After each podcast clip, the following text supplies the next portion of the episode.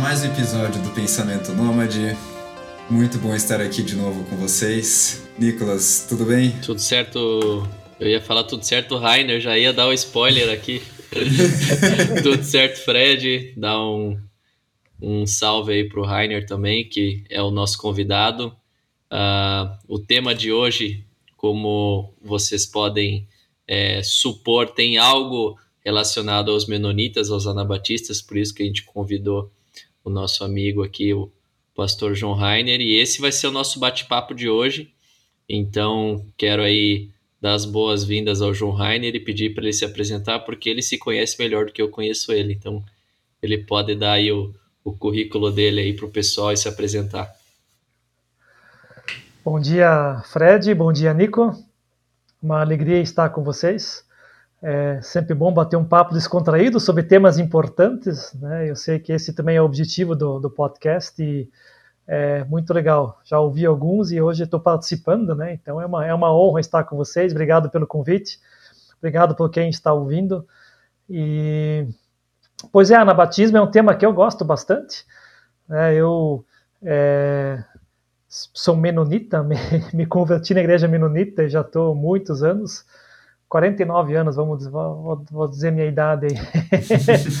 e, e claro, nesse processo todo eu acabei estudando teologia, virando pastor, é, dou algumas aulas também, e sou pastor na igreja menonita de Curitiba, junto com o Nico, e estou concluindo meu doutorado, e no meu doutorado também sobre teologia eu estou pesquisando um pouco sobre Menno Simons, uh, a perseguição, sob o ponto de vista de Meno, como, como Meno encarou a perseguição que ele sofreu, comparando com o que Jesus disse no Sermão do Monte sobre perseguição. Então, esse é meu tema principal.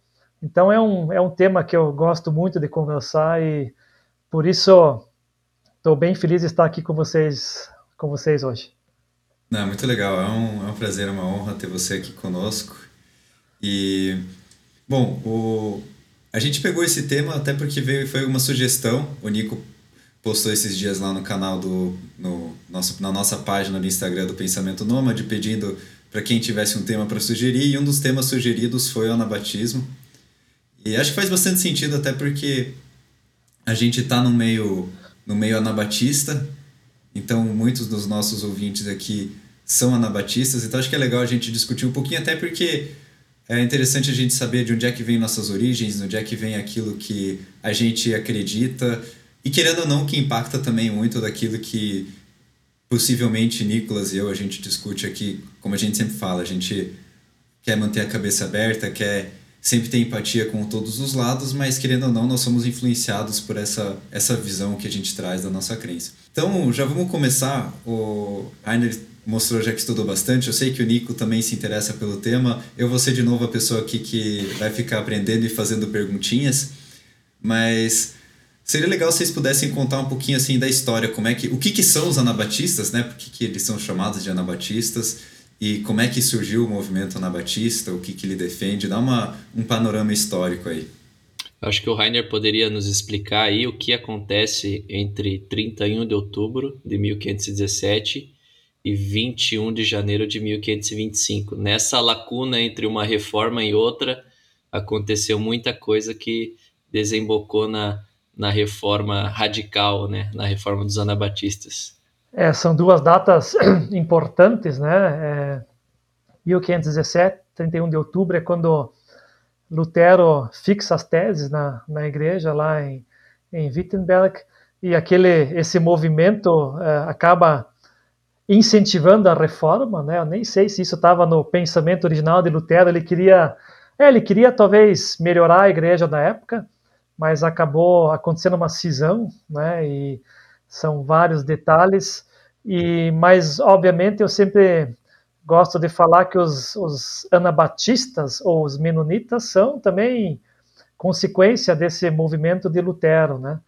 É, Muitos tinham tentado antes né, de reformar alguma coisa na igreja, mas infelizmente não obtiveram sucesso. E, e eu creio que Lutero foi muito motivado pelas indulgências né, que ele achava errado na época, e, e foi uma das coisas que ele questionou bastante. mas eu creio que o movimento de Lutero ele deu coragem a outros que, que discordavam de, de, de tomar algumas atitudes mais, mais firmes né, com relação à igreja. O Lutero estava na Alemanha, num estado chamado Saxônia, e fica no, no leste alemão. E, e, os anabatistas, eles, o movimento propriamente inicia na Suíça, que é um pouco mais ao sul. E aí, claro, é, Lutero, a reforma de Lutero foi importante, mas para os anabatistas faltava algo essencial, que era é, a separação da igreja do Estado. Né? É, era uma, na época, a união de igreja e Estado era algo muito forte, que durava já uns 1.200 anos aproximadamente, que começa com Constantino na, no século IV. E naquela época, por esses 1.200 anos, tinha as duas pessoas mais poderosas do mundo eram o imperador e o papa, né? E eles andavam muito juntos. E, e Lutero ele ele fez a reforma, deu início à reforma mas ele continuou tendo apoio da, da, do Estado, né? Essa era uma crítica que os anabatistas fizeram a ele. Ele se divorciou de Roma, mas ele teve a proteção dos príncipes, né? Principalmente o príncipe da Saxônia, o príncipe alemão, que deu cobertura a ele, porque senão é, ele provavelmente teria sido morto também, né? Então eu, eu vejo assim com o Anabatista, a gente critica ele que ele teve apoio, mas também foi provisão divina, né? Senão se ele não tivesse a proteção do, dos príncipes naquela época, provavelmente ele teria tido o mesmo destino dos outros, teria morrido, né? E possivelmente o movimento teria morrido junto com ele, né? Ou boa parte do movimento, né? Exatamente, né? Então tem que ter essa, essa visão crítica, né? Não é, analisar os pontos prós e os contra também, né? E, mas enfim, daí na Suíça teve uma uh, Zwingli era um personagem principal na Suíça e ele também uh, ansiava por reformas ele tinha um grupo de estudantes mais novos que ele, que estudavam com ele, e esses estudantes também ávidos por reformas, queriam uma reforma mais rápida. E Zwinglio, ele, na minha visão, ele queria fazer uma reforma, mas não romper completamente com o Estado, que ele uhum. próprio fazia parte do conselho da cidade, que eram cidadãos que geriam a política ou a cidade em Zurique, né? Isso já na Suíça, Zurique.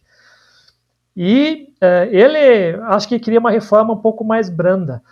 Mas os estudantes deles, jovens, né? Jovem. É...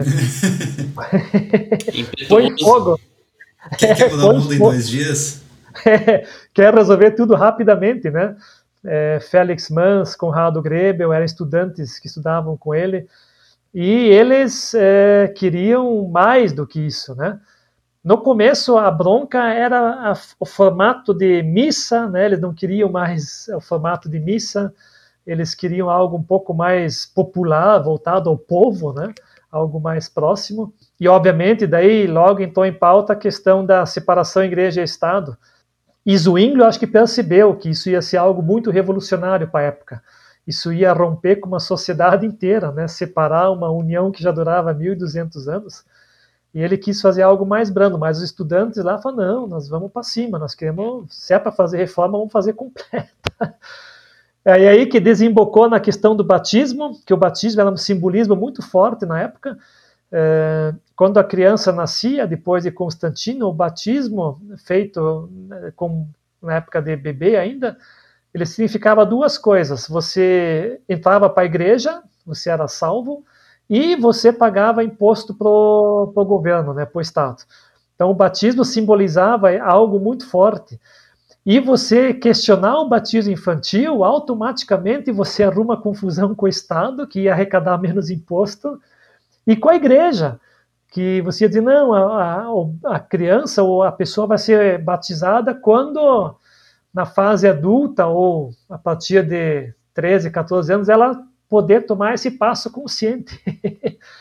então, isso que, que ocasionou a grande revolução. É, acho que esse é um ponto interessante, né? Porque a, a gente às vezes pensa, porque até o, o Rainer, acho que já comentou, né? Mas a, o fato dos anabatistas, acho que serem chamados de anabatistas, né? É, veio de.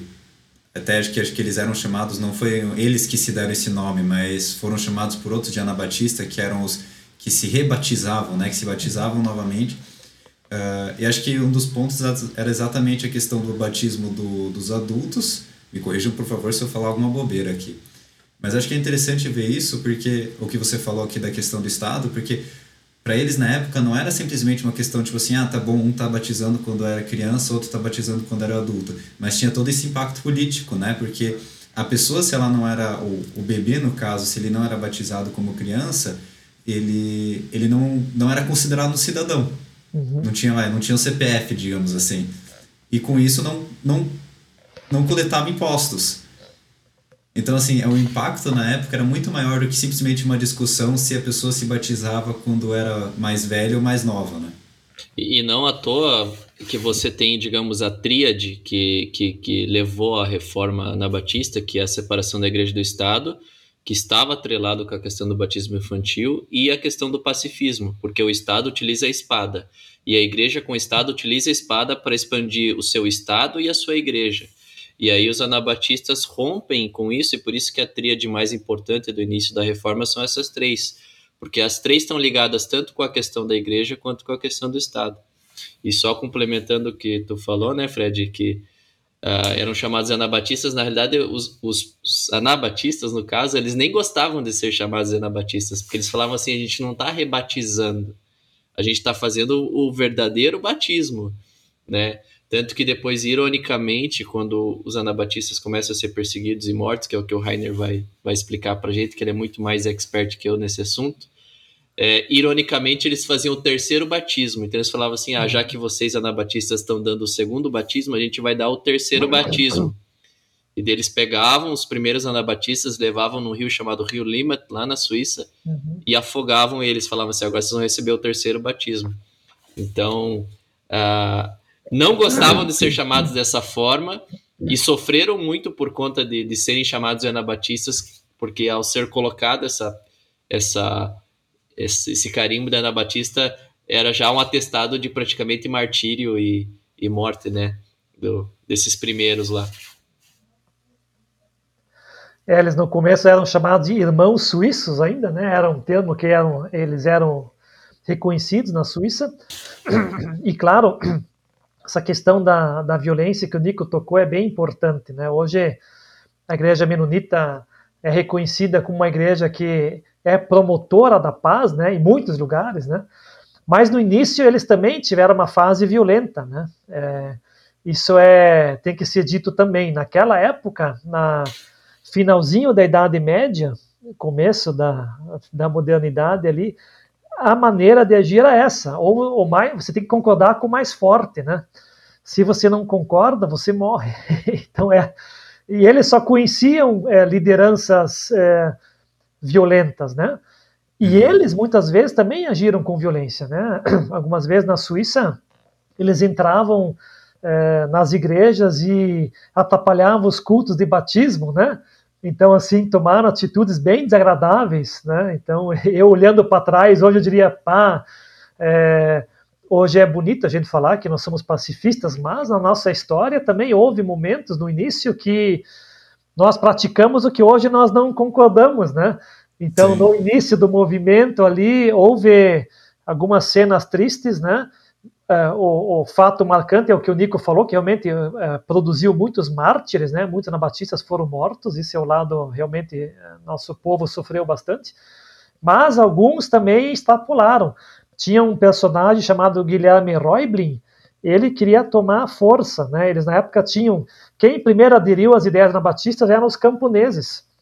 E os camponeses eram muito explorados na época pelo Estado e pela Igreja e eles viram no anabatismo um movimento que, opa, esse movimento pode nos trazer liberdade. E se armaram muitas vezes, né? E, uhum. e, e, fomentaram revoltas é, rebeldes e violentas, né? E, e aí vem um personagem que para mim é essencial, que é o Michael Sattler, né? Que era um, era um monge é, beneditino da região da Floresta Negra, na Alemanha. Ele sai do, do mosteiro, eu creio que um dia antes que o mosteiro foi tomado por camponeses e vai em direção ao sul na Suíça e entra em contato com os anabatistas, ele diz: gente, calma, não é assim que faz, né? Não é com violência que vamos conseguir. mas, acho que, mas acho que é interessante ver que acho que de ambos os lados, né, sejam uh, dos, dos radicais, vou chamar, acho que são muitas vezes chamados de radicais, né, porque eles, os anabatistas, eles têm esse movimento que é chamado de movimento radical, e, mas tanto pelo lado dos, dos anabatistas como pelo lado, pelo lado uh, da igreja que já era estabelecida, uh, tinha muita influência política também nas questões, né? Então acho que teve muita gente realmente que teve que lutou realmente por essas questões, por favor me corrijam, mas uh, que lutou por essas questões realmente mais, como é que eu vou dizer, mais teológicas ou mais voltadas à fé, mas acho que teve muitas pessoas também que, como você falou, buscavam uma liberdade talvez política, buscavam uma liberdade maior de Estado, talvez até com exigências que talvez nem eram tão voltadas para a questão da fé, mas talvez até para uma questão mais política, uma liberdade política. Talvez a mesma coisa que a gente pode pensar quando na Bíblia, né, quando Jesus veio e que os, os judeus achavam que ele ia ser um salvador, não um salvador espiritual, mas um salvador que ia salvar eles no Império Romano. Talvez até de certa forma a gente pode ver isso também nesse, nessa, nesse movimento radical que teve aqueles que possivelmente se juntaram simplesmente falar assim, cara, é uma liberdade política, a gente precisa apoiar esse movimento e talvez também por causa disso, como você falou, né, se armaram e foram para cima com violência porque viram nisso uma oportunidade além do que simplesmente discutir questões ou ir contra questões teológicas ou questões de fé. Isso, isso mesmo. É, isso sempre acontece em movimentos, né? As pessoas aderem nem sempre pela mesma causa que, que você ou pela mesma causa que move o movimento, né? Alguns têm, que nem você colocou muito bem, né? Essa questão só está dentro do ser humano, né? É, se eu sou oprimido, eu quero liberdade, né? Então, às vezes eu eu é, eu, eu adiro, faço aderência a alguns movimentos com essa com essa é, com esse sonho, né? É bem isso. É, não teve só uma causa teológica, é, teve também outras questões envolvidas aí, né? Legal. E assim, voltando um pouquinho para a questão do, do movimento mesmo, assim, acho que a gente já tocou em alguns assuntos, mas tanto talvez da reforma, você comentou da reforma lá do, do início para Lutero, do, dos anabatistas, mas assim, quais foram eram os principais pontos defendidos? Primeiro para Lutero, como também pelos anabatistas, porque assim, a gente a gente vive esse meio, acho que a gente já ouviu isso muitas vezes, mas possivelmente vai ter pessoas também que vão ouvir o podcast que para eles tudo bem, existem os tais dos, dos católicos, existem os evangélicos, existem os, os batistas, os menonitas e aí por diante, mas assim, quais que foram os pontos que fizeram, por um lado, Lutero e outros reformistas quererem essa, essa reforma da Igreja Católica e também dos anabatistas que vieram com essa reforma, digamos assim, mais radical. Vamos lá então, não sei se o Nico queria começar. é, um fato curioso é que como os, os primeiros anabatistas eles acharam que a reforma ela estava sendo muito branda e muito devagar em alguns pontos e quiseram acelerar, foi muito por em vista disso que eles foram chamados de, de radicais, né? Os, os historiadores da, da atualidade, alguns vão chamar eles de da, do, da esquerda radical da reforma, ou os bolcheviques da reforma, no sentido revolucionário da palavra, né? No sentido de que eles, uhum. não, temos que fazer muito mais do que, do que nós estamos fazendo. E uma das ideias que estava em mente deles era restaurar aquilo que a igreja era no contexto da igreja primitiva. Uhum. Então eles começaram a olhar para o que a voltar às raízes, Exato. né? Exato. Então olharam porque a igreja foi se tornando no, no período pós-constantiniano até o, o, período do medievo, olhando para a tradição, por exemplo, de Lutero, dos seguidores de Lutero, para Zwinglio, seguidores de Zwinglio, Calvino, seguidores de Calvino e, e outros reformadores que, que haviam ali naquele período, eles olhavam muitas questões é, na prática e na teologia deles que eles consideravam que eram acréscimos pós-constantinianos. Então nós precisamos restaurar o que a igreja era lá na, na igreja primitiva. Então, esse período que a gente chama de paleortodoxia, isso é antes da ortodoxia, né?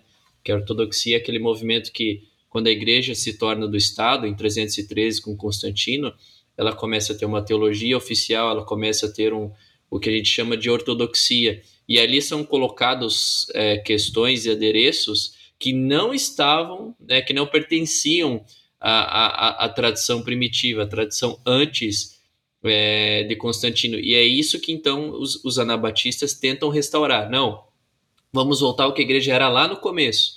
Então, no começo, a igreja é, era pacífica. O, os primeiros cristãos eles não serviam mais o Império Romano, eles não pegavam mais em espada. Então precisamos voltar ao, ao que era isso. É, no começo não tinha interferência do Estado, o Estado não interferia na crença dos cristãos, então precisamos voltar a isso.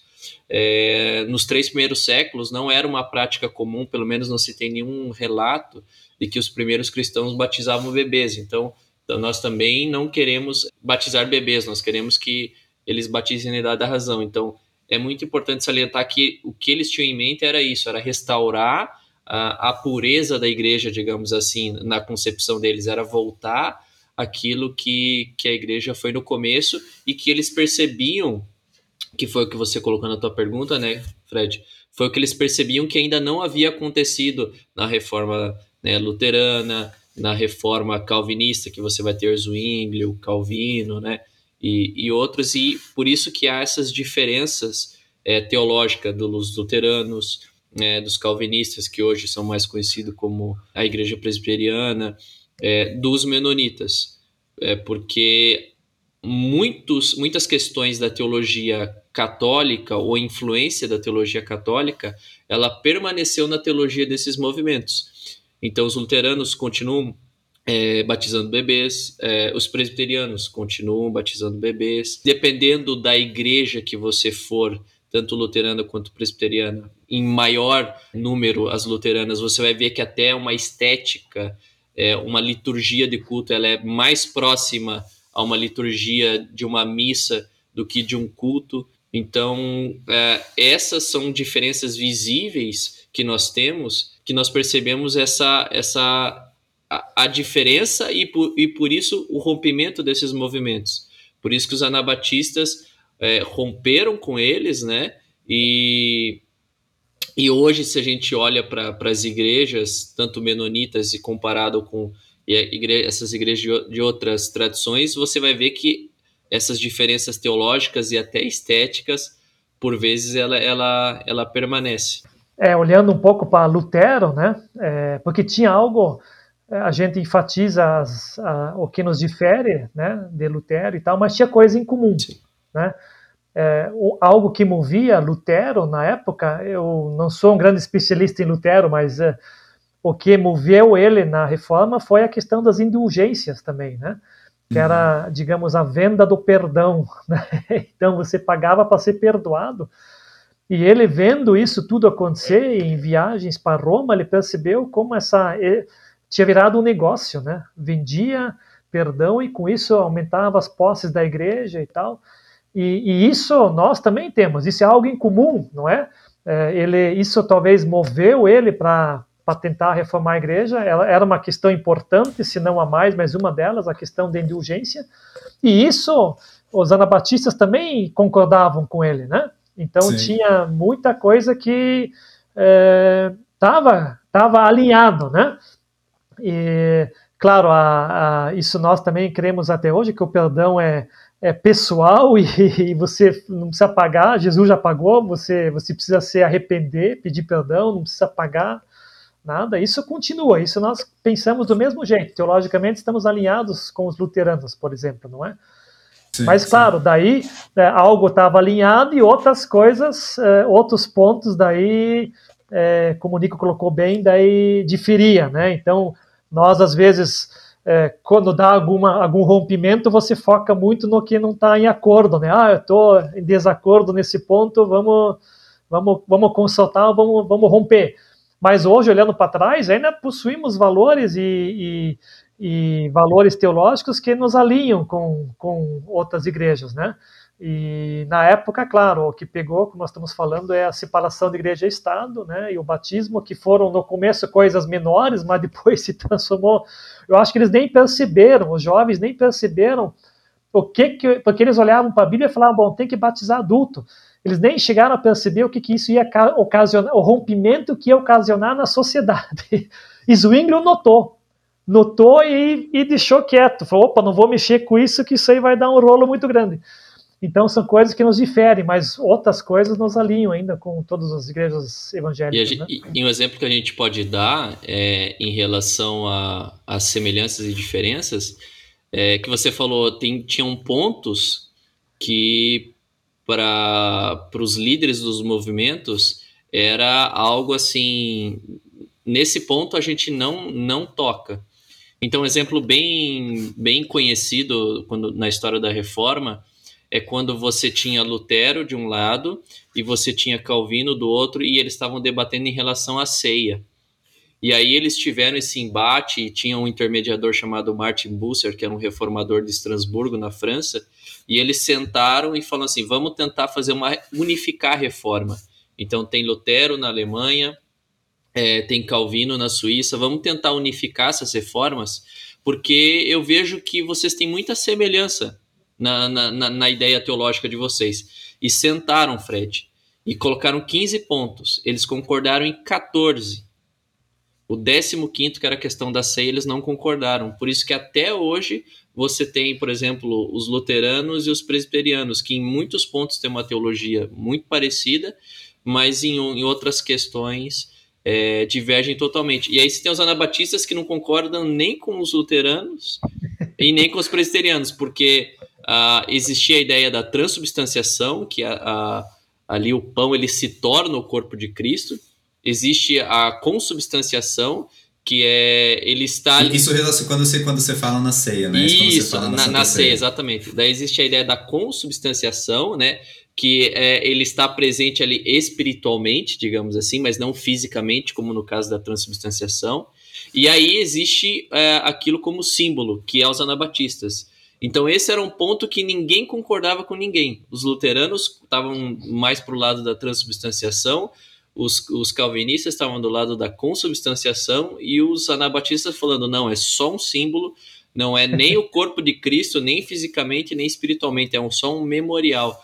Então esse era um ponto que para você ver, a reforma poderia ter sido uma só, mas tinha um ponto específico, como no exemplo da ceia, que ninguém concordou com ninguém e cada um foi para um canto, e por isso que a gente tem essas divisões até hoje. É, é, é até um ponto para a gente questionar, né? Se, se faz sentido a gente ser tão tão específico em algumas coisas que talvez não fazem parte do cerne do que, do que é a fé né, das pessoas, e às vezes ter separações dentro, ok, ali teve diferentes movimentos, eu também não estou falando que cada um não deveria defender ou viver aquilo que acredita, mas como um movimento, como um todo, se não teria valido mais a pena falar assim, então vamos lutar juntos, tudo bem, você tem a tua ideia sobre, sobre o que é ceia, eu tenho uma ideia sobre o que é ceia, o que quer que seja, outros pontos também, mas vamos viver em comunhão, cada um tem sua opinião, mas vamos viver em comunhão, vamos lutar juntos pelo, pelas maiores diferenças que a gente acha que impactam maior a sociedade, porque eu entendo que cada uma dessas reformas ela tem também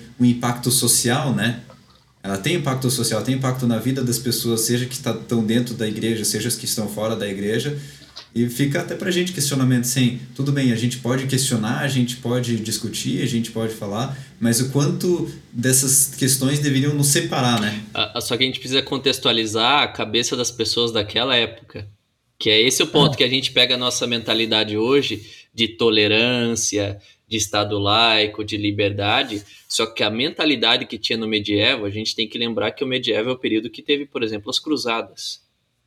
Teve uma cruzada que foi a cruzada das crianças, que achavam que as crianças, por serem mais, seres mais puros, se elas fossem guerrear, elas iam vencer.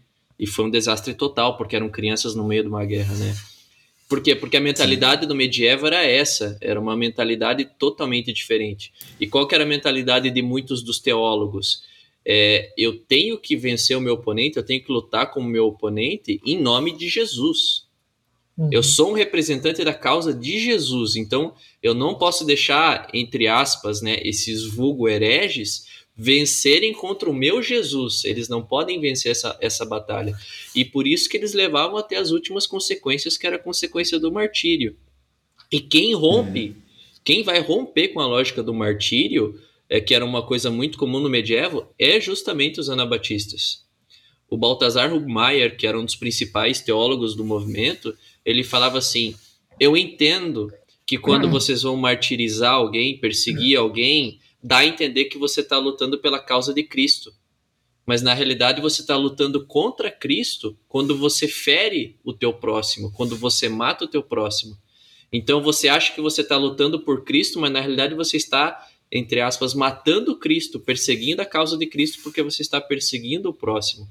Só que era essa mentalidade que eles tinham. Por isso, tanto esses conflitos e esses embates, que por às vezes por questões mínimas ou por questões secundárias, eles perseguiam e matavam, porque eles estavam lutando por Jesus. Eles eram soldados de Cristo nessa guerra teológica é, que estava rolando ali no século XVI.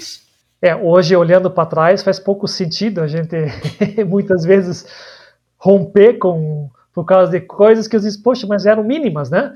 A questão da ceia, por exemplo, se você pegar Mateus 26, quando Jesus institui a ceia, ele diz assim: enquanto, tu, enquanto comiam, Jesus tomou o pão e, abençoando, partiu-o e o deu aos discípulos, dizendo: Tomai e comei, isto é o meu corpo.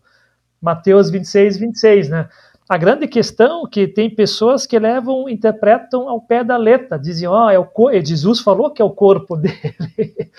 E os, e os, anabatistas falam, não, mas ele está junto, então não pode ser o corpo dele, então é símbolo, não é? Então, é, para nós, eu digo, puxa, mas dividir tanto e morrer tanta gente por causa disso, né? É, então, para nós, como o Fred falou, às vezes é, se diz, mas aconteceu tudo isso por causa de uma interpretação diferente, né? Mas como o Nico falou, naquela época era a lei do mais forte, né? Se hoje já tem isso, o mais forte manda, naquela época era mais ainda. Mas uh, Menos Simmons falou na época, mas uh, poxa, uh, tem que ser interpretado esse texto da ceia figurado, né? Não pode ser literal. E claro, a igreja dominante na época, a igreja oficial romana católica fala não, é figurado, né? Interpretam diferente. Mas aí, às vezes, eu também me questiono. Nós temos tantas coisas em comum com, com as outras igrejas, né? Às vezes a gente tem que dizer, ah, mas se é, se é simbólico ou é, é literal, será que não vale mais o espírito, né? Ou, ou de estar junto e tomar a ceia e eh, não se preocupar tanto em detalhes, né? Hoje a gente pensa assim, mas na época, claro. E esses detalhes causaram divisões, né? É interessante isso. Eu, fico imaginando se você pegar um, um culto com as mais é, vertentes do protestantismo e até outras mesmo, do próprio catolicismo, você chegar lá na frente você ler esse texto e você simplesmente, simplesmente distribuir o pão, né? Eu acho que é essa a ideia da, da ceia, né? Esse lado de, de da, da, comunhão com Cristo, né? Independente se essa comunhão você está interpretando elas de uma forma física, espiritual ou simbólica ou memorial. O importante é uhum. é que você tenha em mente que você tem comunhão com Cristo, né? Então eu fico imaginando se é, fosse um pouco mais simples, né? Essa, essa ideia de simplesmente ler, ler esse texto e, e compartilhado do, do pão, né? Seria. E, e ver né, a base, não só nesse texto, acho que a gente está pegando esse texto, esse assunto como, como exemplo, mas ver na base o que, que realmente importa aqui, né? Porque ceia ali é um momento de comunhão. Aí o que, que você faz? Você pega a ceia e transforma ela num motivo para você não ter comunhão. Tipo assim, para mim é um negócio que eu olho assim, assim, desculpa, mas errou. Errou, independente da interpretação, tipo assim, você, será que você não perdeu o ensinamento básico por trás disso? É um questionamento, eu não estou querendo nem julgar, porque como o Nico falou, eu entendo a cabeça daquela época, e mesmo hoje eu não sou teólogo para ver o que, que talvez existe de mais mais importante nisso, que talvez eu nem saiba reconhecer, mas assim, é, em outros podcasts já, outros episódios, a gente já comentou assim, será que você não está errando o básico, você está olhando para um detalhe não está vendo todo aqui? É, os, quando Jesus fala isso, né, eu fico imaginando se os, os apóstolos, né, eles tivessem a mentalidade desses teólogos, ele falar assim, não, esse é meu corpo aqui, tomem em, em, em, memória de mim, daí um, mas é teu corpo mesmo? Daí o outro, não sei se é o corpo, hein? Eu acho que ele só tá falando figurado. E o outro falou, não sei, talvez seja. Então, sabe, os apóstolos uhum. poderiam ter começado essa discussão teológica ali sobre a ceia, mas eles não começam essa discussão, eles simplesmente pegam do pão e comem. Que é o que eu, eu, eu acabei de falar, acho que é isso que a gente deveria fazer. Em vez de ficar é. nessas nuances e querendo achar às vezes coisas onde não tem, simplesmente pega do pão, come, tem comunhão com Cristo, que é isso que ele estava falando, é isso que os apóstolos fizeram. Ninguém ficou discutindo ali o significado daquilo ali. É, e isso acho que em relação a outros assuntos também, né? Se a gente pega a Bíblia, é, acho que Jesus nos ensina, né? Que fala assim que não, não é para ver divisão entre nós. Uhum. E a gente fica achando motivo para encontrar divisão, assim. De novo, estamos... E, e não, não, existe nada de errado de cada um ter sua, sua visão, sua interpretação, e muitas vezes nós vamos estar errado e nós queremos aprender também, nós precisamos ser ensinados, nós precisamos ajustar a rota, mas assim, contanto que isso não cause divisão, né? Uhum. Contanto que isso realmente seja uma discussão, que seja aprendizado, espero que todos evoluam, não posso simplesmente pegar uma ideia minha e falar assim, não, eu acredito no que eu quero, não, não é assim também, vamos tentar interpretar juntos, mas contanto que isso não cause divisão, né? Não vai cada um pro seu lado chateado e você discorda de mim, então eu vou criar uma, uma denominação nova aqui, porque o que eu acho que você está falando tá errado. Quer ver um exemplo bem simples disso? Se a gente pegar a questão do credo apostólico, ou algumas outras, alguns outros documentos que existiam no início da igreja, uh, majoritariamente as igrejas vão concordar com todos os pontos uhum. ali. A igreja católica, a igreja protestante, os movimentos evangelicais, né? Todos vão concordar ali com aqueles pontos. Né? Então concordam com isso, mas daí em outros é, quebram, quebram de pau, né? Quando na realidade tem muito mais pontos de contato do que pontos de divergência. É, você perde a essência, né? Você foca em detalhes e perde a essência do, do negócio, né? E cria Exatamente. divisões. Questão do batismo é a mesma coisa, né? É, e você tem que sempre. Eu hoje convivo com católicos, com luteranos, com calvinistas no doutorado, às vezes dá umas discussões boas sobre batismo, né? Mas ele diz, poxa, às vezes a gente discute, cada um defende seu ponto de vista, mas uma pergunta interessante é sempre uma observação, dizer, bom, eu posso estar errado, né? O outro pode estar certo na discussão, né? Quem diz que a minha, a minha é a verdade que, absoluta, né? Então isso é, é o bacana, né? É, porque Exatamente. hoje você olhar para trás e gente morreu porque entendia o batismo diferente, mas que loucura é essa, né? Hoje a gente não concebe mais isso. Você pode batizar, não. tem pessoas que batizam crianças, ok, eu acho que biblicamente isso não é correto, mas não vou matar eles por causa disso, né? E, e, e, o que vale é a essência. Se a pessoa batiza depois de, de uma certa idade, não, mas eu confirmo meu batismo porque eu realmente eu creio em Jesus, né? O que vale é a essência, a crença em Jesus. É, mas enfim, é, a gente não vai conseguir unir todos os cristãos de novo, né? Mas às vezes é, é bom questionar isso, né? O que, o que moveu a divisão? E se ainda vale isso, né? E, se não está na hora da gente. E os, e alguns cristãos mais fundamentalistas vão achar que essa união é uma coisa diabólica, né? É, o, é do anticristo essa união dos cristãos, né? Os cristãos não podem se unir, eles têm que se matar, têm que se degladiar, né? Eles não podem se unir. mas, mas acho que assim, deu para ter uma, ter uma ideia bem interessante já assim das origens do, dos anabatistas, também das, das ideias, e até para a gente voltar um pouquinho para a questão histórica, porque eu acho que é interessante, e dos grupos dos, dos anabatistas, assim, eu entendo que teve vários, mesmo dentro dos anabatistas, teve vários grupos que surgiram ali dentro. Tem os menonitas, que grupo do qual a gente faz parte, mas para a gente entender um pouquinho quais foram esses diferentes grupos que surgiram e que linhas cada um deles depois ainda seguiu, digamos assim. É, o Nico puxou um baita de um comentário agora, eu até me mas, é, Não sei se o Nico quer começar, mas sempre quando você quando surge o movimento, é, várias vertentes saem dele, né? Não fica um negócio padronizado.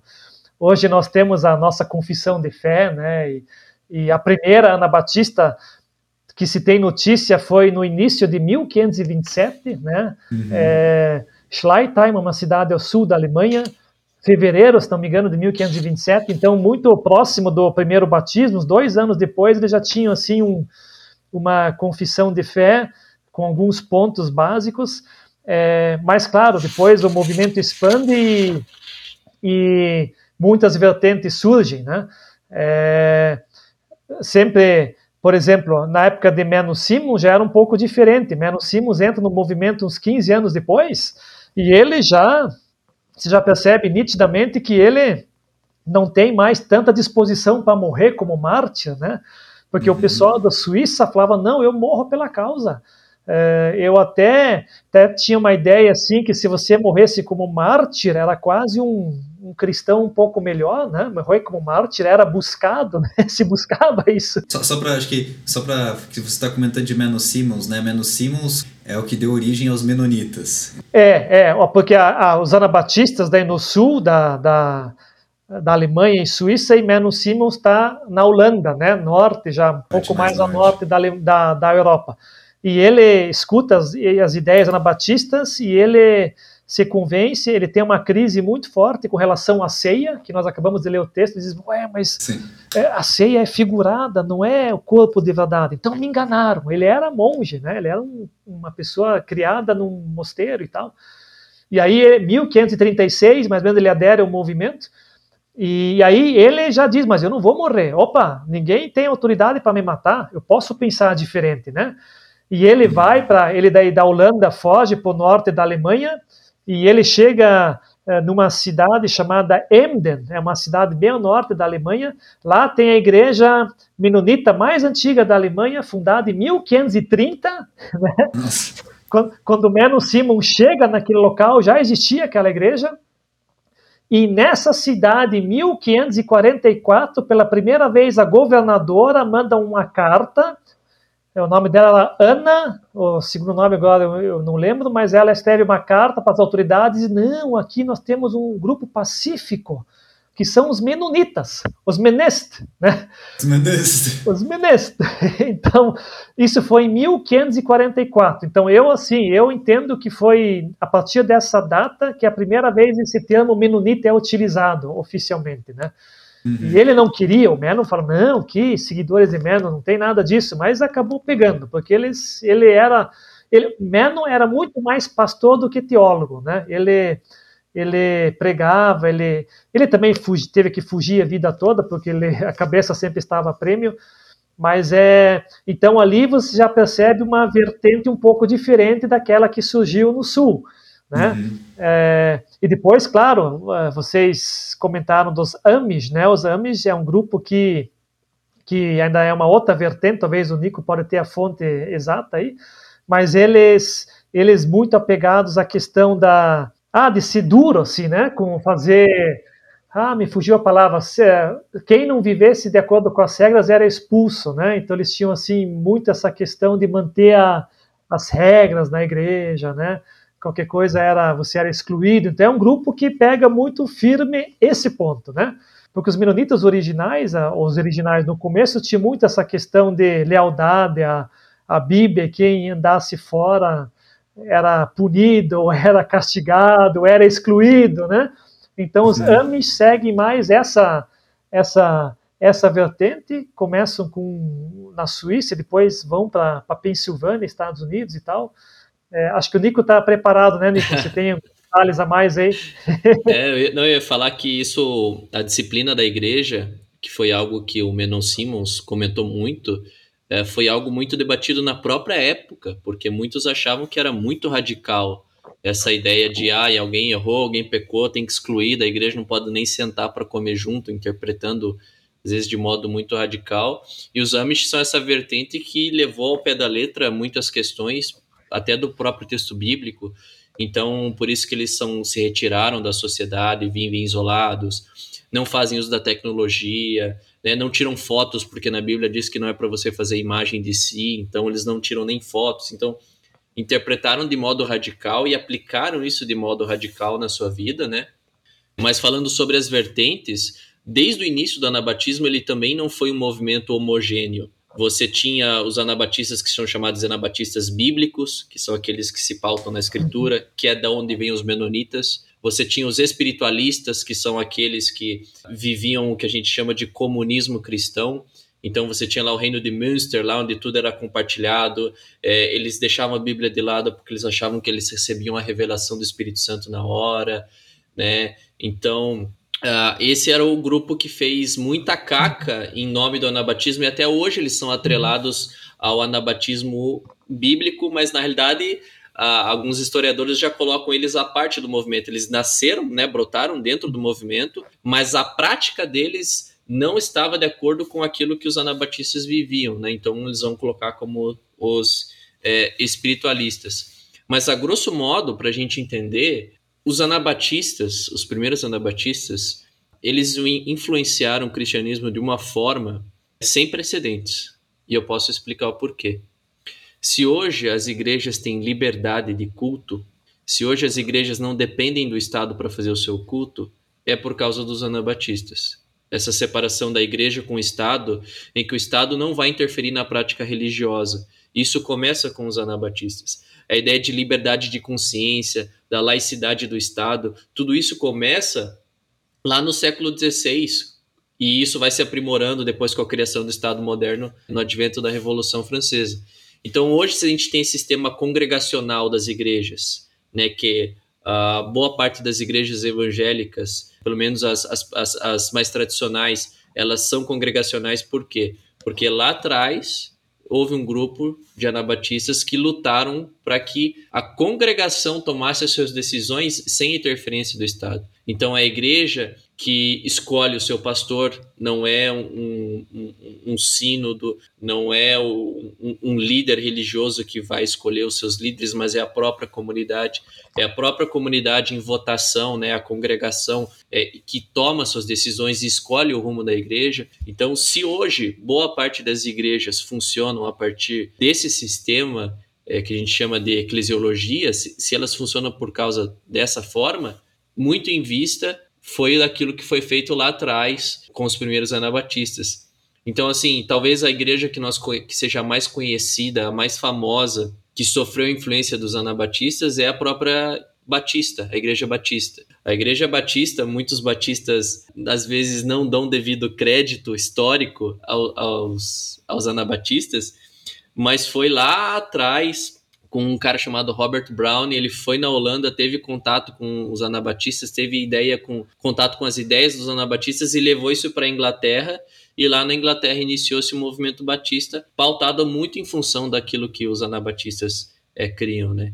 E dentro do anabatismo, entre aspas, original, o grupo mais conhecido que nós temos são é, os menonitas, mas existem outros, existem os, os, Quakers, que tem uma grande influência dos anabatistas. Existe o grupo que vem de antes dos anabatistas, mas que teve muita influência depois, que são os valdenses. Tem os rateritas, enfim, vários outros movimentos que são menores, mas que sofreram uma grande influência do, dos anabatistas também.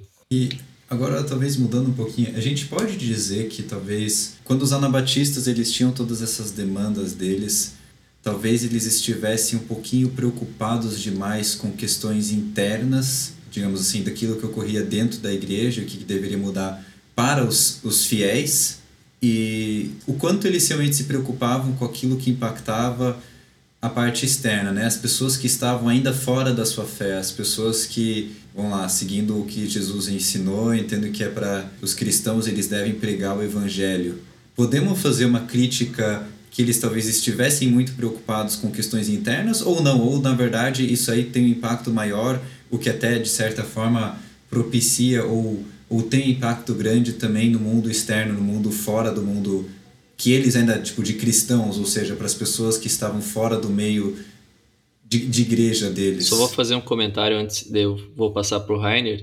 É, para os primeiros anabatistas e também para os menonitas, o mais importante era, para eles, cristianismo era sinônimo de discipulado, chamado de uhum. Nachfolge, né? Vocês podem falar um alemão melhor do que eu, podem falar sobre isso, né?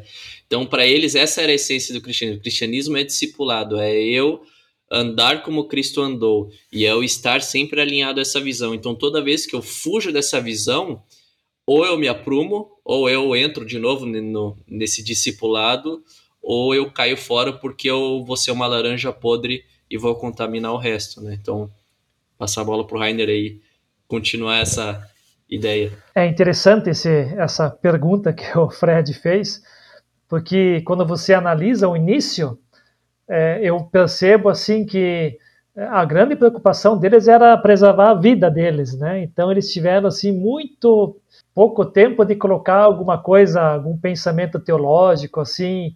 Então eles realmente eram preocupados, como eram muito visados, né?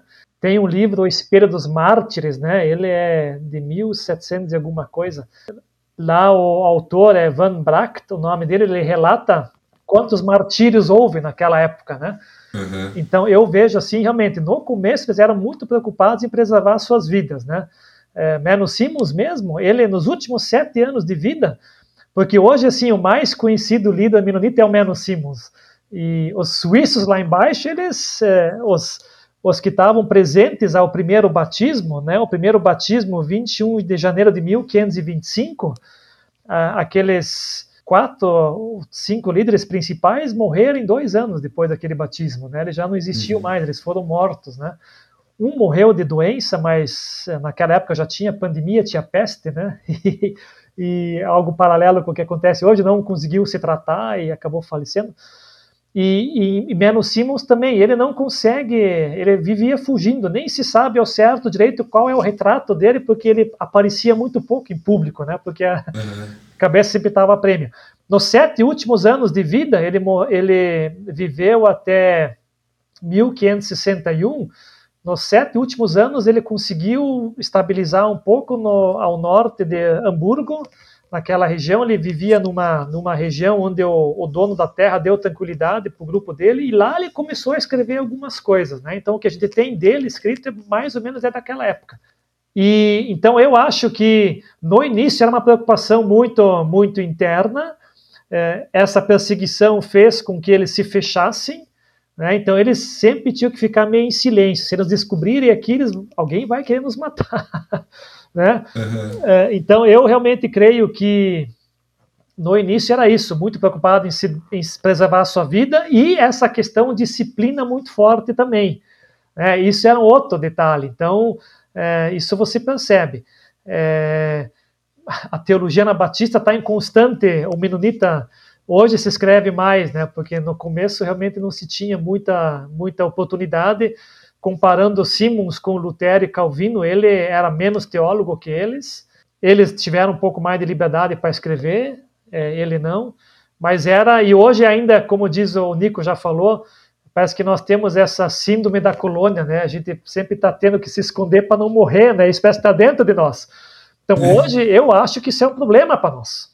Não é? Hoje isso aí para nós menonitas nós deveríamos ser mais ativos na sociedade, por exemplo. Nós temos um legado interessante de teologia, mas talvez essa questão da perseguição nos, nos forjou da maneira que somos, meio, meio avessos, né? assim, avessos a, a, a participar, e a questão da separação de igreja e Estado também é né, uma coisa muito presente. Nós até achamos que é pecado eu, eu ter alguma coisa a ver com o Estado ou tal, né? E isso é uma crítica que eu faço a nós, né? Eu digo, poxa, isso nós deveríamos mudar. Nós temos um legado bacana, como o Nico falou, muita coisa que acontece hoje nas igrejas evangélicas, o modelo ele se formou lá com os anabatistas. Então nós nos escondemos muitas vezes, ainda temos medo e devíamos ter um pouco mais de coragem, de dizer, olha, tem uma coisa bacana na nossa teologia aqui, compartilhar mais. É, então nós, eu acho que ainda somos um pouco assim, Fred. Nós ainda às vezes eu brinco, né? Nós aqui, por exemplo, em Curitiba já saímos da colônia, né? Mas parece que a colônia ainda não saiu de dentro de nós, né? Temos um pouquinho esse instinto de colônia, de proteção, de estar muito preocupado com nós e nos proteger. Calma, né? Nós, nós somos mais perseguidos hoje. Eu posso falar livremente no país, né? No, no país, no Brasil. Então isso é uma crítica que eu às vezes me faço, né? é, precisamos também aí mudar um pouquinho. Né? É, eu acho que assim, é uma questão também que historicamente dá para entender, né? Não só pela, pela. Quando você fala perseguição, acho que não é só a perseguição no início ali dos anabatistas, mas também que os menonitas, pelo menos aqueles que estão hoje no Brasil, eles sofreram perseguição em outros momentos também, né? Quando estavam lá na União Soviética e inclusive vieram fugidos para o Brasil, foram para o Canadá, foram para a Alemanha, foram para outros lugares, uh, por sofrerem perseguição da sua fé. Então, historicamente, e até uma história não, que não é tão antiga, dá para entender isso, mas é também a questão de questionar se, se isso hoje, como você falou, hoje isso faz sentido? Hoje não faz sentido. Eu ouvi já uma vez um, um pastor mais, mais idoso num púlpito falando que, que nós não deveríamos estar transmitindo cultos online, porque se o pastor falar alguma coisa ali, ele pode ser perseguido por isso. Não, mas a gente não está mais nesse mundo. Eu, eu, entendo, eu entendo toda a preocupação histórica, eu entendo que teve um momento, sim, que foi necessário se fechar, talvez viver sua fé de uma forma um pouco mais fechada, mas nós não estamos mais nesse momento e consolou, né? Talvez está na hora de dos menonitas, eu, eu agora a gente está falando muito dos menonitas, né? Porque é o meio onde a gente está, mas talvez também de outros grupos, sim, tirar essa colônia de dentro da, da gente, né? É, eu, tem lugares que já é diferente, né? Faz, ainda antes da pandemia eu tive a alegria de visitar a igreja menonita na Colômbia, né? e a Colômbia é um país onde há muita violência, né? Então, a, a, os menonitas têm essa questão do pacifismo e não é um, eu diria que não é um pacifismo passivo, né? Dizer, não, eu estou aqui no meu cantinho, eu não brigo com ninguém. E se alguém quiser brigar comigo, eu me escondo. Não, não. É, ser pacifista é além disso, além de não ser brigar. Ser pacifista não é aceitar tudo, né? É, é propor meios alternativos à guerra. Então você é uma atitude ativa, né? E lá na Colômbia é, tem guerrilha, tem paramilitares, tem o narcotráfico muito forte. Então é um país assim que nós vemos notícias, né? E é um constante barril de pólvora, né? As coisas lá são agitadas. E lá é bacana, os menonitas lá, eles têm programas de paz, onde eles estão muito juntos da, dessas entidades e muitas vezes eles são os promotores do, da paz, né? Então é uhum. é impressionante, sabe? Eu, eu aquela vez fiquei, faz agora dois anos que eu estive lá, como eles se engajam dizer, não, eu vou, eu vou sentar na mesa com paramilitares, com narcotraficantes e vamos, vamos discutir, vamos conversar. Tem que ter um meio melhor do que ficar se matando. Né? Sim, sim. Então, isso eu acho muito importante, a você agir ativamente em prol da paz. Aí você fala, bom, mas aqui no Brasil, ah, cara, não funciona, aqui no Brasil não tem. Não, será que não tem? Tem tanta violência, né? Violência por toda parte, no trânsito, doméstico, Faça alguma coisa, honre as, as, tuas origens, né? E promova a paz onde há conflito. O... Né? Às vezes eu digo, poxa, precisava, nós precisamos acordar um pouco. Né? O Brasil é o país que mais precisa, é o país que mais tem homicídio no mundo. Aí, ó. É o país que a polícia mais mata e que a polícia mais morre no mundo. Então, o país, se tem um país que precisa desse espírito anabatista, menonita, no sentido de promoção da paz, é o Brasil. E por isso que eu acho que, independente das outras tradições, e cada tradição pode contribuir com uhum. alguma área e contribui com uma área, né? Eu acho que a, se tem uma área que os anabatistas podem contribuir é justamente na questão da promoção da paz. A gente vive numa época da cultura do cancelamento, da cultura da intolerância, da cultura da perseguição àquele que pensa diferente, e se tem algo que os anabatistas podem contribuir é justamente na questão do diálogo, justamente na questão da promoção da paz, justamente na questão da promoção da liberdade de consciência, da liberdade religiosa de cada um, né?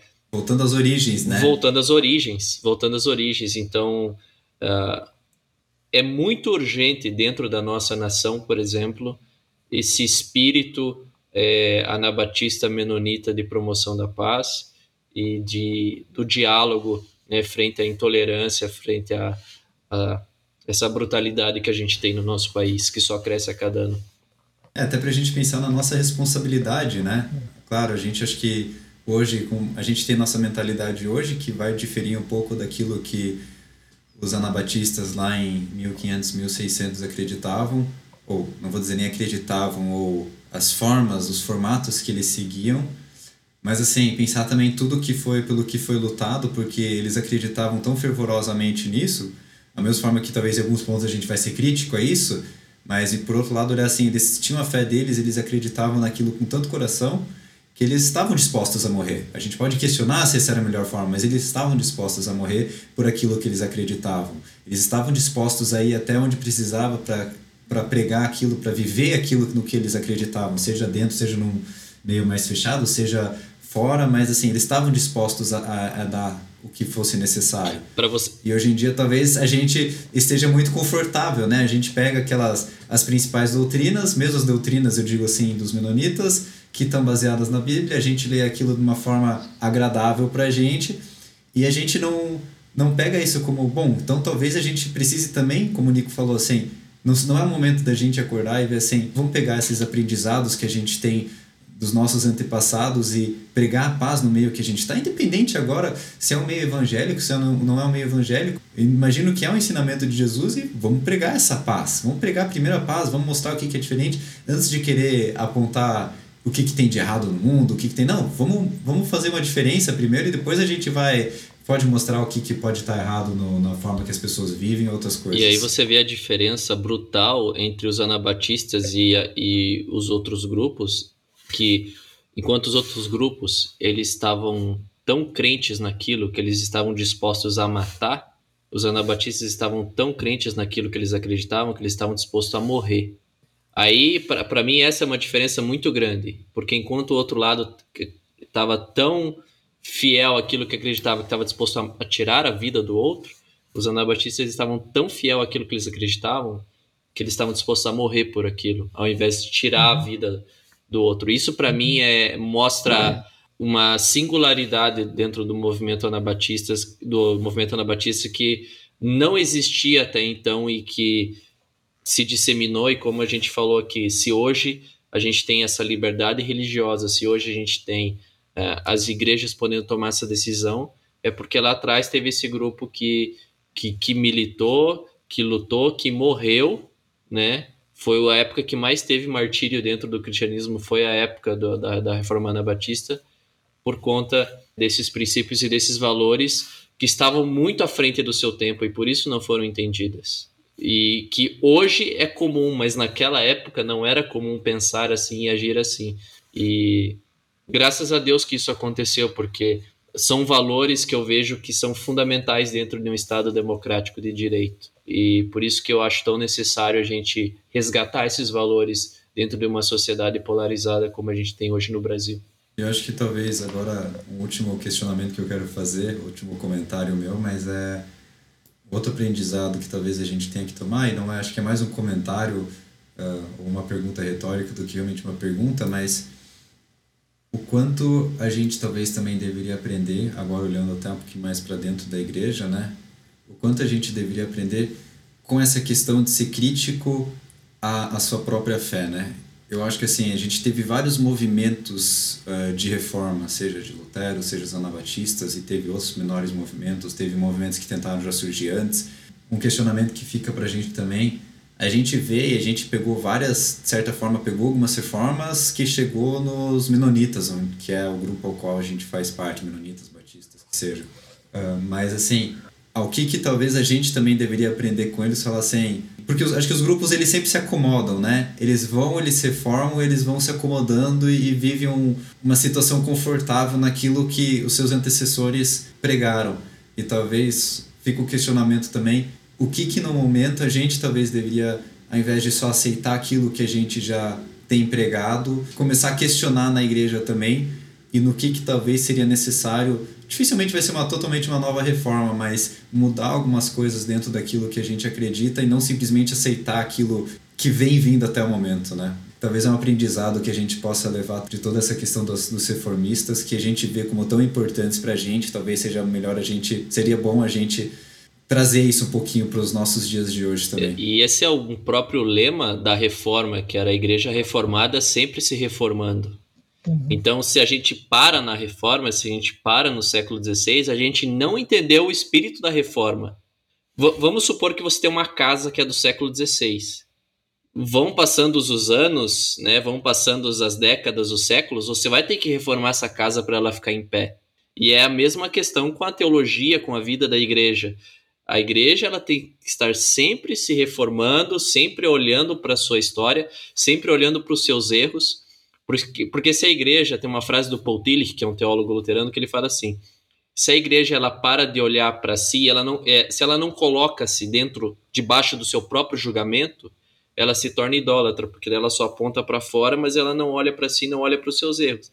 E esse é o espírito da reforma, a igreja olhar para dentro dela e olhar o que, que ela precisa reformar, o que, que ela precisa mudar dentro da sua, da sua estrutura, não física, mas espiritual e teológica, uhum. para que ela continue reformando, para que ela continue avançando e para que ela continue sendo o corpo vivo de Cristo. É, essa é, é a, a ideia e o, o espírito da igreja, né?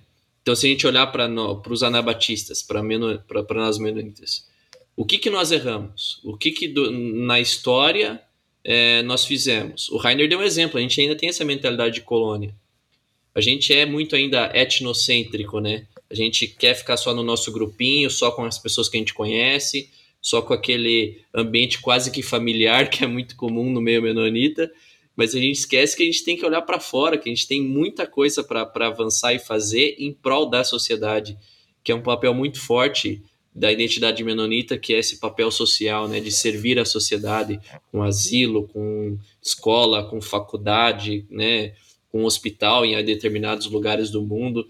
Então, assim, esse é o aspecto que a gente precisa resgatar e fazer, e que em muitos lugares e diversas vezes a gente acabou esquecendo e acabou não fazendo. É a questão de, do discipulado, né, que o Nico falou agora há pouco, eu acho bem importante, que é um valor assim essencial da, da dos, dos anabatistas e menonitas, né, nessa esteira do que podemos aprender, aplicar hoje, né. É, por exemplo, muitas teologias elas enfatizam o nascimento de Jesus, a morte e a ressurreição, né? E os anabatistas, eles têm um lado bacana que eles falam, tá, mas Jesus viveu aqui nessa terra, né? Ele não pulou, ele não nasceu e morreu, não deu um salto, ele ficou aqui, né? E o que que ele nos ensinou nesse período? Então vamos imitar a Jesus. Aí vem esse Nachfolge que o Nico acabou de mencionar um tempo atrás, né? É, como é que Jesus viveu nessa terra? Então, enquanto eu também nasci, é, reconheci Jesus, me converti, eu ainda não morri enquanto eu não morro, eu tenho uma missão aqui, como cristão. E o próprio discipulado, eu creio, como é que Jesus transformou esse mundo? O cristianismo hoje está em todo lugar. Como? Ele discipulou 12 mais de perto, né? Então, isso são ensinamentos que os anabatistas prezam muito, prezavam, seguiu o modelo de Jesus, por exemplo, de crescimento de igreja, que muito se fala aí, né? Cada dia surgem novos métodos. E o que, que Jesus fez?